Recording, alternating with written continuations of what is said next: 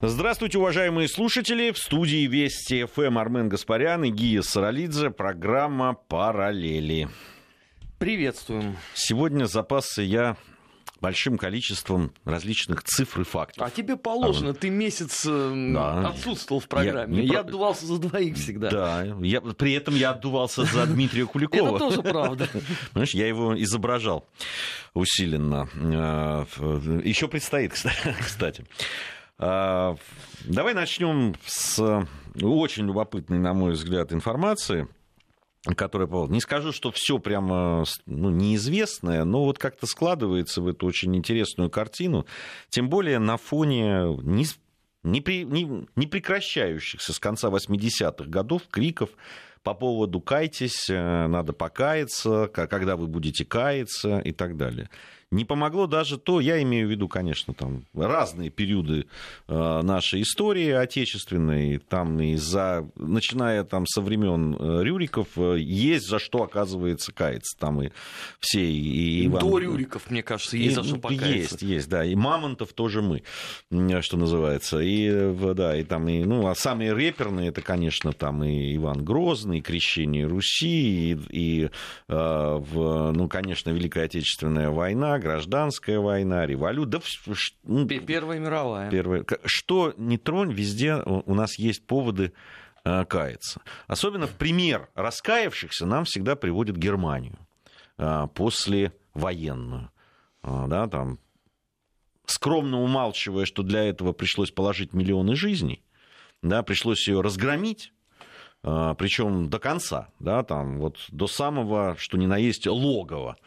А, да, там, э, лишить э, фактически суверенитета страны, разгромить ее, и после этого там какие-то вот э, все покаялись. И до сих пор нам в качестве примера ставят всегда. Я не буду утверждать, что это совсем не так.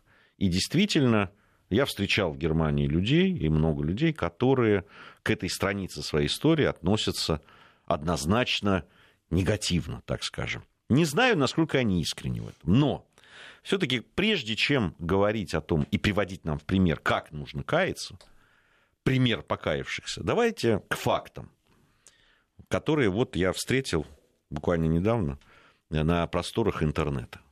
Кое-что мы проверили с Арменом. Э, перед эфиром. Перед эфиром, да. Так что сомневаться в том, что большинство из приведенных вот сейчас мною историй, они имеют место быть. Итак, на 1 января 1964 года в Германии к ответственности было привлечено, это помимо, это не имеется в виду международные суды, да, это внутри. Ну, то есть это, это минус большой Нюрнберг и минус да, все малые. Да, так вот, было привлечено 12 457 военных преступников. Осуждено из них половина, 6300. Военные преступления, как известно, не имеют срока, и поэтому до января 1980 года ФРГ судьи еще рассмотрели довольно приличное количество дел, 86 498 к тюремному заключению приговорено опять-таки все те самые магические 6400 человек. Ну, нравится им эта цифра. Ну, ты понимаешь, вроде как, ну, привлечено, ну, все-таки привлечено. Ну давайте разберемся, а что такое тюремное заключение и привлечено вот к ответственности? Итак, беру только самые громкие истории. Комендант Дахау Михаил Липперт получил аж на 18 месяцев тюрьмы. Генерал СС Зеб Дитрих, убийца и садист, прославился он тем, что... фюрера еще. Да, прославился тем, что застрелил Эрнста Рема. Получил 18 месяцев тюрьмы. Группенфюрер СССР Карл Оберг, его ближайший помощник Гельмут Кнохен руководили фашистским террором во Франции, получили от французского суда смертный приговор, были выданы германской стороне и тут же освобождены. Иоганн Кремер, Врач-палач из Освенцима был приговорен польским судом к смертной казни. Власти ФРГ добились его выдачи и освободили. Палач Дании Вернер Бест, лично виновный в убийстве минимум 8 тысяч человек, вообще не был осужден, жил, занимая высокооплачиваемую должность юрист-консульта в концерне Стиннеса. Суд над ним откладывался из года в год по причине страшно слабого здоровья этого человека. С этим слабым здоровьем, как пишут, э, Бест дожил до 1983 года. Нет, он не умер. Просто в этом году против него было окончательно дело прекращено ввиду преклонного возраста. То есть его слабое здоровье э, э, перетекло в преклонный возраст. Ну, знаешь, для полноты картины, конечно, надо сказать, что в этот список не входит самая отъявленная мразь, конечно, потому, по той лишь причине, что она сбежала. И э, организация ХИАК, это организация бывших э, солдат э, и офицеров СС, сделала для этого невероятно много. В Советском Союзе они знали мало, но если кто-то читал или смотрел фильм Фредерика Форсайта «Досье Одесса», то вот Одесса это именно ХИАК. У нас почему-то все до сих пор это называют Одессой. Это первое. Второе. Конечно, огромное число все-таки военных преступников сидело Например, нынешний национальный герой а, Латвии Виктор Арейс как раз а, зажмурился в тюрьме. Э, его там никто не убелял а, перед судом. Да, конечно, эта проблема есть. И немцы должны были проводить э, судебные заседания. Подавляющее большинство вот из тех там 12-14 тысяч, о которых ты говоришь, это все-таки военнослужащие войск СС. Как правило, это э, четыре классические дивизии. Лейбштандарт СС Адольф Гитлер, это вот вотчина того самого Зепа Дитриха как раз. Это дивизия Дасрайх, это дивизия Мертвая голова, дивизия Викинг, плюс э, кавалерийская дивизия Мария Терезия и э, кавалерийская первая полицейская дивизия. Почему именно просто по отношению к двум этим кавалерийским частям у Советского Союза было очень много претензий? И некоторых офицеров все-таки действительно судили. А, значительная часть избежала наказания по той лишь причине, что она и так сидела в лагерях э, в Советском Союзе. И была потом выкинута отсюда, когда э, договорились э, с Аденауэром. И по второму кругу их уже не сажали. Плюс были люди, которых удавалось отмазать вообще от суда. А, ну, самая известная, конечно, с этой точки зрения история, это Иохим Пайпер, а, знаменитый танкист, а, один из командиров лейбштандарта СС Адольф Гитлер, но его жизнь сложилась не так замечательно, потому что его убили французские коммунисты. В 70, по-моему, шестом году. В массе своей, да, самые знаменитые военачальники СС прекраснейшим образом себя чувствовали, занимали серьезные, как бы сейчас сказали, топ-менеджерские должности в корпорациях. А, ну, самый, опять же, яркий такой пример. А, последний командир танкового полка дивизии СС э, «Викинг» и в дальнейшем командир дивизии СС э, «Гитлер-Югент» э, группенфюрер Гейнс Ламердинг. Он избежал вообще всего. Был топ-менеджером, если мне память не изменяет, у Тисона – хранили его потом, ну, это можно сказать даже на уровне государственных почте, потому что все его э, бывшие подчиненные съехались. Теперь почему так произошло? Э, Хиак очень правильно рассудил, что надо строить реабилитационную кампанию. Поэтому был придуман лозунг «Солдаты, как и все остальные». Авторство его принадлежит группенфюреру Ой, господи, одному из создателей как раз СС, э, э, войск СС, сейчас я вспомню его фамилию, его просто книга у нас еще запрещена, поэтому я тут еще побаиваюсь назвать.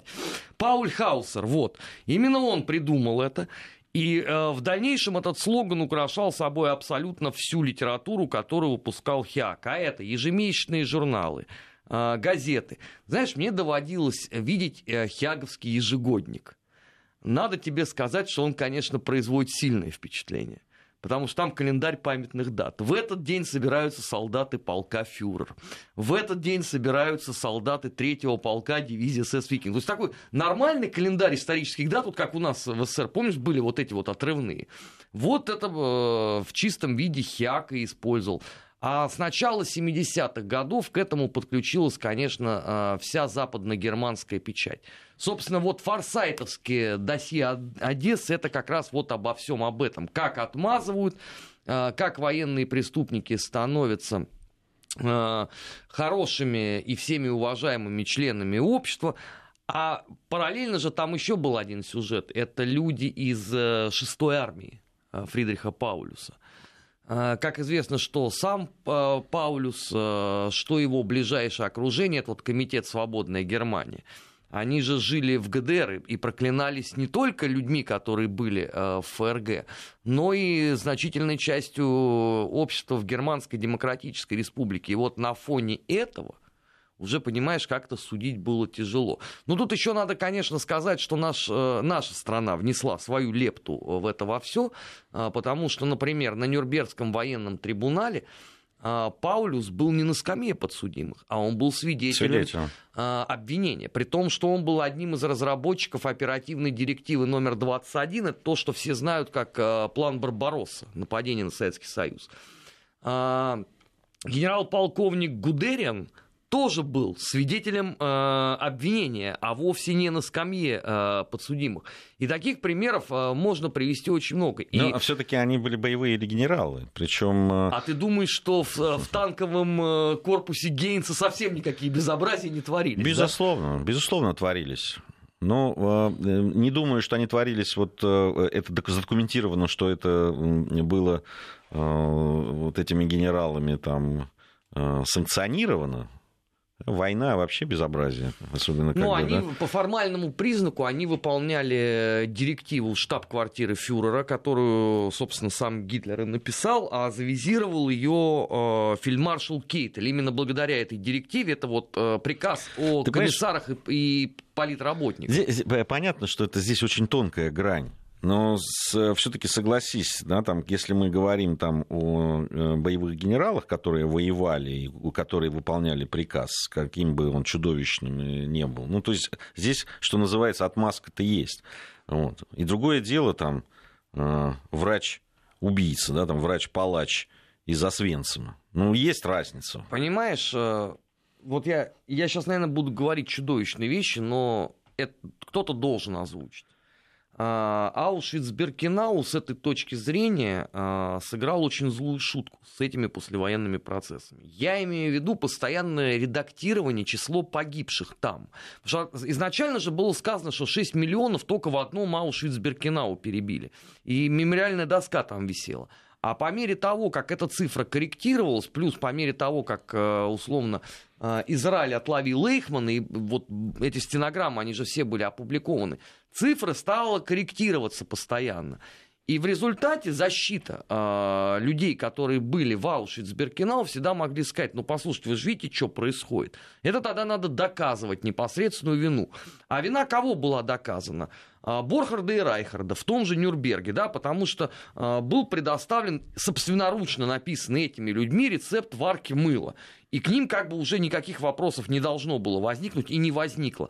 А к этим людям а начинали адвокаты говорить, ну, послушайте, это все не доказано, давайте надо разбираться, нужны показания свидетелей. А есть показания свидетелей очень мало, потому что э, те, кто выжил, они как раз до этих врачей не доходили Понимаешь, вообще. Я, Западно-германский суд... Я, я понимаю, что, Армен, о чем ты говоришь, да, там, о процедурах Это демократического суда. Гнусность. Самое э, омерзительное, что судьи, которые... А судьи были те же. Те же, которые совсем недавно да, санкционировали, да, там, э, э, расстрелы, убийства и, и отправку в концлагеря тех же, да, там, социал-демократов немецких.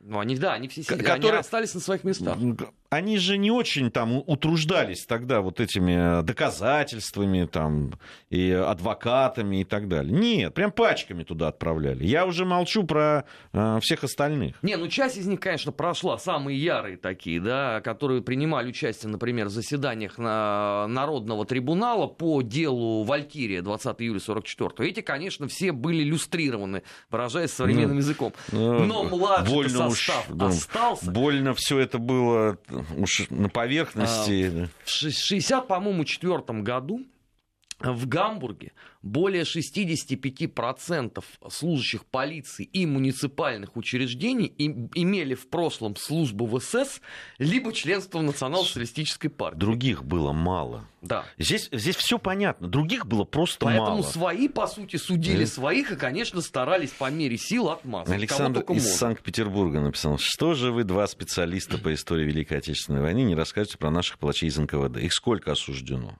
А я могу рассказать про это. Если Александру это интересно, а, то вы поинтересуетесь, например, а, делом а, группы Берия 1953 года. Это не только заместители наркома внутренних дел, имеется в виду Кабулов, Деканозов, Меркулов и так далее. А даже вот несколько состав уровня ниже, что с ними стало, это первое. И второе, если вы говорите про людей, которые занимались казнями в 1937 и 1938 году, то вы поинтересуетесь, сколько из них дожило, например, до событий Великой Отечественной войны. Я просто даже эти фамилии не хочу называть, потому что э, они вам все равно ничего не скажут, если в этой теме не занимаетесь. Но поверьте мне, что самых отъявленных костоломов перебили еще в ту самую эпоху. Причем, согласно, опять же, указанию э, Политбюро ВКПБ о том, что недопустимо применение подобного э, рода методов допроса э, к подследственным. Потому что действительно перед Бериевской амнистией, вот я не помню, у нас была программа 20 век про Бериевскую амнистию, первую? Ну, мы, мы упоминали, про у нас специ... мы говорили. Мы говорили, ну, сколько это не было, нет, не было, наверное, предметом целой программы, да. хотя мы, конечно, будем говорить. Вероятнее, мы еще поговорим об этом. Вот. А, и все эти люди, они понесли э, наказание за тот беспредел, который творился. В том числе, кстати, на основании а, показаний, например, таких людей, как э, будущий маршал Советского Союза Константин Константин Широкосовский. Поинтересуйтесь, опять-таки, эти документы прекрасным образом ну, побежал, опубликованы. Побежал Александр из Санкт-Петербурга в библиотеку прямо сразу. Ну, Главное вдруг... же крикнуть, понимаешь? Ну, ну вдруг даже не надо быть э, очень большим знатоком отечественной истории для того, чтобы не написать вот эту группу, глупость про наших палачей из НКВД и их судьбу. Ну просто даже достаточно некоторых сериалов малонаучных и малоисторических посмотреть, чтобы закралась какая-то все-таки мысль о том, что не все так у них хорошо было. Да, ну, это отдельная тема, конечно, то, что происходило вот со следственными органами НКВД. Ты знаешь, да, ну это мы обязательно поговорим. Я вспомнил, мы когда о Берии говорили. Да, вот мы, мы говорили в, в нашей второй, линейке вожди там и про деятели. Про вторую мы говорили, а про первую мы вскользь упомянули, что она была. Мы обязательно об этом поговорим. А, тем, кому интересно, в сентябре будем презентовать книжки по нашим программам «Наш 20 век». Там отдельной э, э, рубрикой есть вот э, как раз отдельной книгой «Вожди и деятели». Там, начиная от Николая II и заканчивая там, деятелями уже Ельциным, Горбачевым и так далее. А, по поводу а, ну, вот этой темы, которую мы с тобой затронули сегодня, и по поводу фактов, да, которые э, обсуждали а, с э, историей с военными преступниками, то, как их судили, и то, как оправдывали и отпускали, ну, по те параллели, вот то сейчас на Украине происходит. Бойцы торнадо, у которых недавно был обыск, найден э, флаг со свастикой, десяток бутылок виски и куча самых разнообразных заточек, стамесок, э, боевых ножей и так далее, так далее. Вот они замечательным образом сидят. И заметь, да, за совершенные военные преступления, за доказанные факты мародерства, за убийство полицейского. Вот они те, в чистом виде. А убийца Олеся вообще на свободе. Убийцы многих других точно так же. Вот тебе параллель туда. Такая же абсолютно демократия. Только здесь еще это все все поощряют нынче на Западе. Ну, это поощряют, да. Э, я все-таки э, с параллелью на современности, на то, что э, по поводу вот призывов каяться и там, э, да, встать на колени. И, и, всю, и всю свою историю, там даже есть же призывы забыть, наконец, эту э, там, грязную, кровавую историю. Какую там, из них? Ну, Вообще вот всю? Ту, которую всю, видимо, да. Видимо, всю. И, и, либо вот ну, остальные все постоянно нас призывают каяться. Удивительным образом эти самые вот те, которые призывают каяться, Э, как уже ты неоднократно отмечал, и не только ты, Армен, э, имеют в, своей, э, в своем династическом древе как раз людей, которые прямым образом относятся к тем, кто казнил и кто, за кого надо каяться. Ну вот да, на одной такой либеральной радиостанции там целый паводок таких. потомки ответственных сотрудников особых отделов ВЧК в полном объеме присутствуют. Ну и, соответственно, еще и агитпроповские деятели, ну это вообще святое, они все оттуда. То есть, понимаешь, когда там смотришь биографии самых отпетых либералов, то я удивляюсь вообще. Их место в КПРФ, они там все должны быть. Ну, если вот по генетике судить, да, а они такие все борцуны, они все разоблачают. Ну, там сын не берегут Одно, себя в борьбе просто. Сынок одного из э, самых, э, ну, таких самых отъявленных э, руководителей советского телевидения, да, просто, который, просто. который входит, ну просто в аналы входит э, э, э, вот тех мифов, которые вокруг Гостелерадио. Гостелерадио крутятся, и вот на тебе. Даже Лапин по сравнению с ним вызывает больше умиления, чем, чем вот тот. Вот, ну, вот так тоже может быть. Потрясающе, просто потрясающе. Так я вот э, к вопросу о вот этих покаяниях. Слушайте, давайте сначала будем знать историю, что свою, что тех людей, которые вы э, нам все время ставите в пример. Ну, проще начать со своей. Хотя, э, как сказать, проще, да, ее для начала надо сидеть и читать, а вот это уже неинтересно, потому что гораздо проще циркулировать э, разнообразными мифами. Благо, ну, дня не проходит, чтобы чего-то такое не впрыснуло. Вчера я, например, прочитал, что Сталин предложил Черчиллю поделить Луну. Ну, то есть, как бы все остальное уже поделили. Вот последнее, что осталось, это а, делить а, Луну. А еще в той же... Черчиллю. Черчиллю. А еще в той же статье было сказано, что Сталин уже тогда, а, в 1945 году, в Ялте, предвидел, что будет а, боестолкновение в Сирии между Советским Союзом и Соединенными Штатами Америки.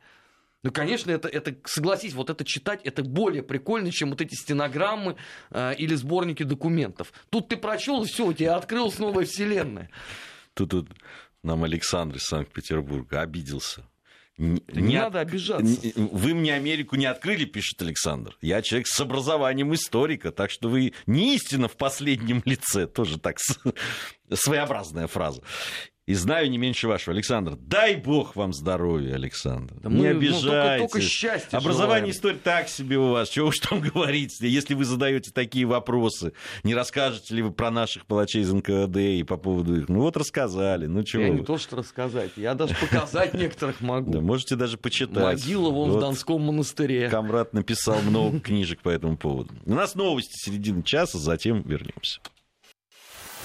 Параллели. Назад в настоящее. Ищем ответы в дне вчерашнем. 15.34 в Москве. Армен Гаспарян, Гия Саралидзе в студии Вести ФН. Программа «Параллели». Продолжаем. У меня есть еще так. А, любопытные факты. И опять-таки параллели к тем людям, которые нам все время тыкают в нашу историю.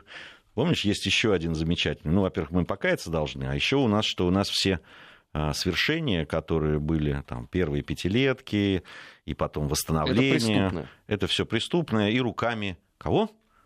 Запада. Нет, руками я имею в виду построенных. А, руками заключенных. Заключенных, правильно. Давайте разбираться сейчас вот по этому поводу. А, опять-таки параллель туда, за океан, в цитадель а, цитадель демократии, справедливости и так далее, и всего остального. Дальше сами продолжите список известный. Итак, вот на нынешний момент в тюрьмах США содержится 2,2, то есть 2 миллиона 200 тысяч человек. Значит, пересчитывая на 100 тысяч жителей, это, извините, это не я подсчитывал, там такая цифра, 666 человек на каждые 100 тысяч жителей страны содержится в тюрьме. Ну, нормалек. Да. Вполне демократично. Это более чем два раза, господа, больше, чем было в какой-то в момент, в самый такой пиковый, в лагерях системы ГУЛАГа. В два раза. Слушай, ну а, это современная статистика. Я предлагаю еще э, посмотреть и сравнить все с 20-ми и 30-ми годами. Там же данные-то примерно такие же. При этом здесь тоже надо разобраться. А, у нас, когда речь идет о тех, кто был осужден в 20-х, 30-х годах, у нас они все оказываются политическими. У нас вообще ни одного уголовника в стране нет. Мне тут написали, в Америке сидят убийцы и насильники, а в ГУЛАГе сидели интеллигенция и ученые с Нет, мировым э, именем. интеллигенция, ученые там тоже были, равно как там были политические, даже были э, герои гражданской войны, которые сидели в одном бараке, что характерно с священниками, которых они вс- всеми силами старались сгноить все эти годы. Но там были бандиты откровенные. Там были э, домушники, были щипачи, были насильники, э, были проворовавшиеся там всякие сотрудники советских э, учреждений.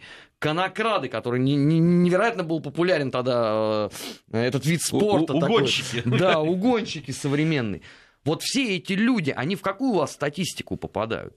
Потому что вы смотрите и исходите из э, общей цифры осужденных за какие-либо э, правонарушения в Советском Союзе. Ну, вы хоть поинтересуйтесь статьями. Ну, правда, друзья. Ну, то дальше еще интересней, Армен. Ладно, численность. Ну, всякое бывает. Ну, не, знаешь. можно еще за надсостав поговорить. Ну, это тоже, это тоже интересная вещь. Но, э, Но она да- будет да- совсем нетолерантной Давайте посмотрим. Боль- Большинство американских заключенных, как известно, и мы с тобой об этом уже говорили, отбывают наказание в частных тюрьмах. Прибыль двух самых крупных частных тюрем, э, тюремных компаний Америки 3,3 миллиарда долларов Соединенных Штатов Америки. В год.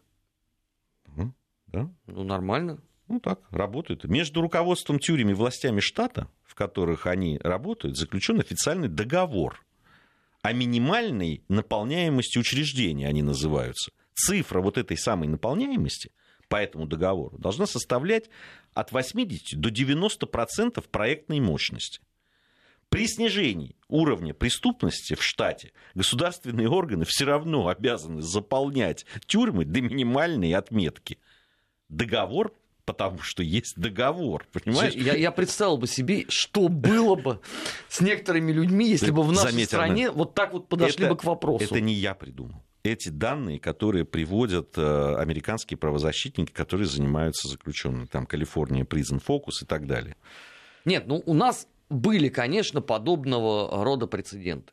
И не надо вообще об этом э, молчать. Было. Не, ну это, Когда- же, это же мы придумали. Да, Это в же- 20-х, 30-х годах, действительно, ну, особенно это, конечно, в 30-х э, было, э, когда считалось, что условно категории должны быть более широко представлены. Началось это все с сводок наблюдений за бывшими офицерами и солдатами белых армий. На Украине, кстати, ну, еще на нормальной Украине это было, это был, по-моему, 2010 или 2011 год, издали замечательный двухтомник как раз вот по этому поводу э, список людей, которые находились э, под наблюдением, ну и подавляющее большинство из них, понятно, чем э, закончила жизнь сразу после начала этих судебных процессов. Ну ладно, у нас тогда был тоталитаризм. И он на государственном уровне осужден. Э, Мы с тобой даже нередко проезжаем э, мемориал, который построен. Да, по- по- вместе проезжаем. Да, по этому поводу. Но там-то демократия. Так там- Там-то цитадель вообще э, нравственного подхода к Понимаешь, человеку. Вот, про нравственный подход. Продолжаем мы по поводу того, что все было построено руками заключенных. С середины 80-х годов частные, и, кстати, не только частные, но и государственные тюрьмы начали предоставлять рабочую силу из числа осужденных для таких компаний, как Starbucks, Microsoft, о ужас, Corporation, Victoria's Secret, и та заморалась. И там можно продолжить. Значит, э, тюремная индустрия США, чтобы вы знали, производит 100% всех военных касок, форменных ремней, портупей, бронежилетов, карт, рубашек, брюк, палаток, рюкзаков, фляжек. Помимо военного снаряжения и об- обмундирования тюрьмы производят 98% от ры- от рынка монтажных инструментов, 46% пуленепробиваемых жилетов, 36% бытовой техники, 30% наушников, микрофонов, мегафонов, 21% офисной мебели, а также авиационное и медицинское оборудование и многое другое. Заключенные занимаются даже дрессировкой собак-поводырей для слепых. Сейчас кто-то может мне сказать, ну они, наверное, деньги за это получают. Я вам отвечу. Значит, а, по, по данным Международной организации труда, последние 10 лет заработок тех, кто отрабатывает срок в тюрьме, составляет 23 цента в час.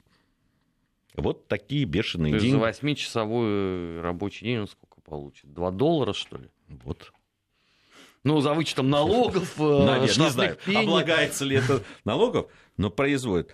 Там э, любопытные вещи не только. Там вообще на, на этом всем зарабатывают э, просто э, абсолютно беспардонно. Кстати, вот вы запомнили, да, вот эти 23 цента?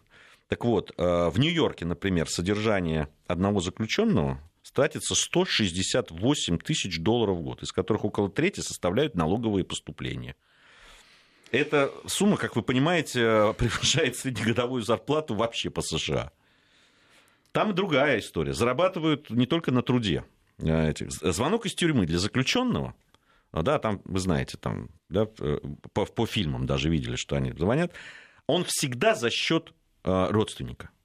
Ну, вот вы представьте ситуацию, да, человек, который попал в тюрьму, звонит вам. Можете ли вы ему отказать в этом? Наверное, нет. Да, и поговорить, конечно. Значит, при этом вы должны заплатить. То есть не человек платит, потому что у него нет у него денег, он не звонит. Нет. Выстроено так, что он может позвонить всегда. Платить будете вы, который на свободе. Тарифы при звонках из тюрьмы телекоммуникационные компании устанавливают в разы выше, чем для других абонентов.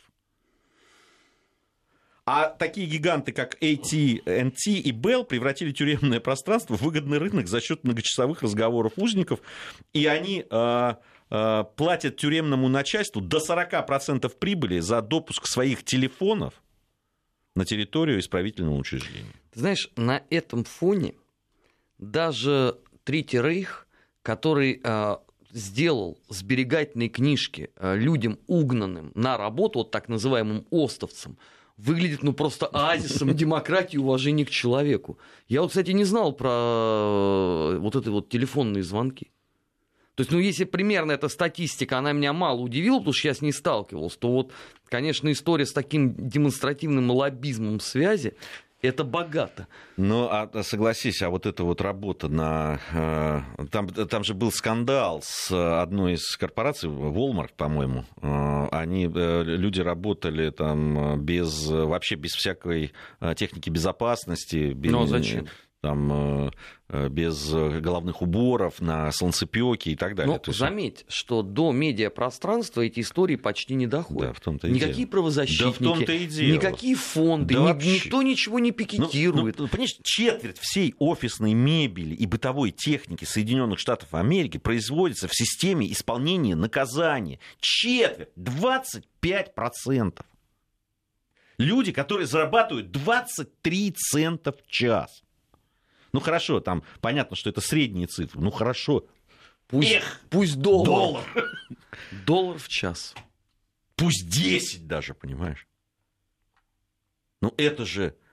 И эти люди, вот эти люди нам говорят вот о том, что вы использовали там нет, а, рабский а, нет, труд. Нет, я одну секундочку. А когда вот эм, этот рабский труд использовался в Советском Союзе, там все было чисто, чисто и непорочно, да? То есть там никто вообще никого никогда не угнетал.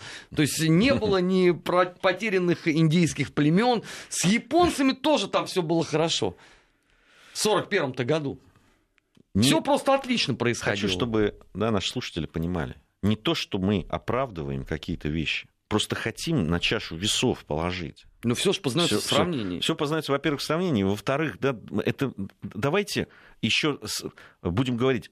Мы говорим о ГУЛАГе 30-х, там, не знаю, 40-х, 50-х, а это 80-е наши дни. У нас информация о погоде. Параллели. Назад в настоящее. Ищем ответы в дне вчерашнем. 15.47 в Москве. Армен Гаспарян, Гия Саралидзе в студии Вести ФМ. Продолжаем нашу программу.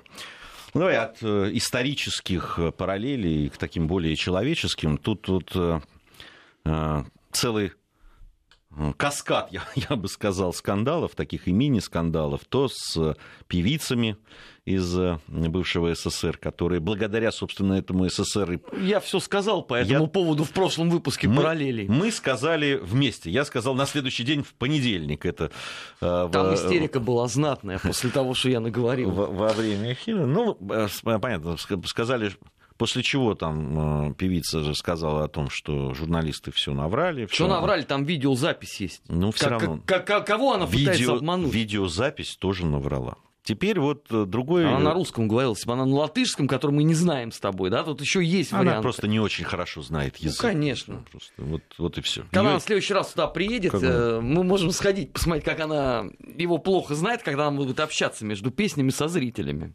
Ее неправильно поняли. Так же, как и украинского футболиста. Да. Он уже пожаловался защитник, на постыдную травлю. Защитник Нижнего Новгорода Виталий Федорин объяснил, почему отвернулся от флага России во время исполнения гимна перед матчем седьмого тура футбольной национальной лиги с командой Сочи. Он молился. Он молился. Глядя на спину и чуть пониже спины певицы. То есть это самое же место, вот, чтобы помолиться.